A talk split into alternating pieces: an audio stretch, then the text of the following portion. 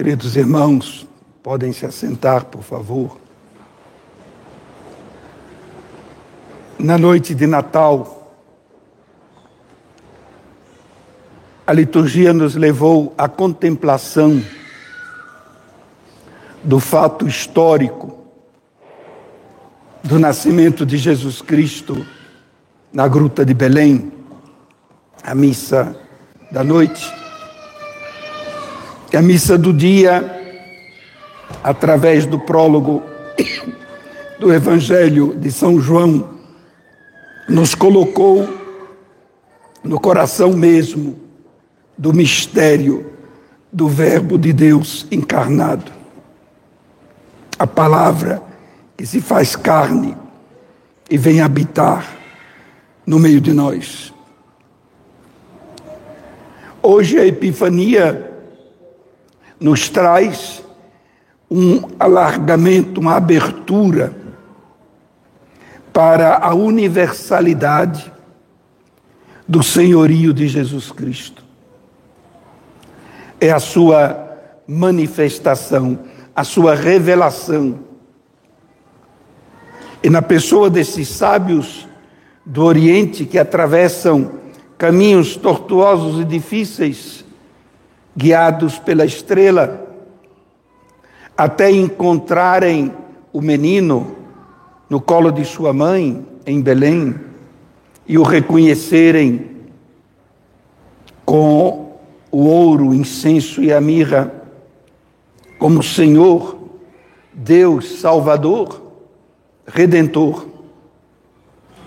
Nesses três sábios do Oriente, nós identificamos toda a humanidade, todas as nações, todos os povos, todas as culturas, todos os tempos da história do ser humano.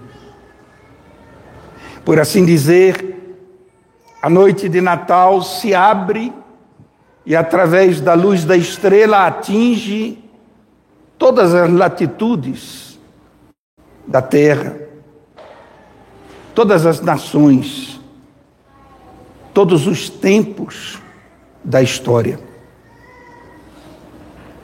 Vivemos tempos difíceis,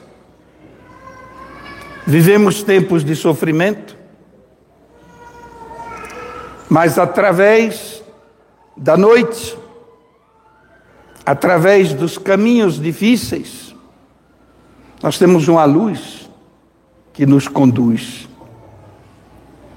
E como os magos, não podemos desviar o nosso olhar desta luz temos a certeza de que Ele, o Senhor, é Senhor da história, é Senhor dos tempos, é Senhor também da igreja. As dificuldades passam,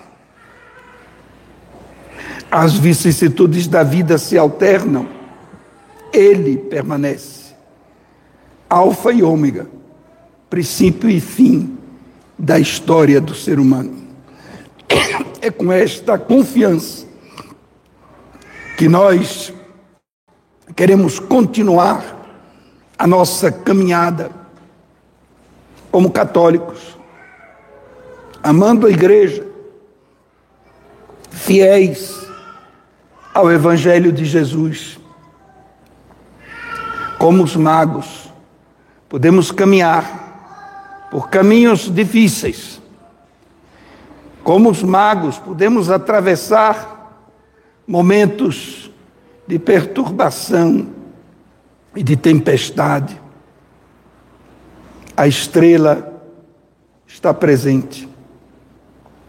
E podemos sempre contemplar no colo da Virgem Maria este menino Jesus que nós sabemos ser o Senhor da história e da igreja.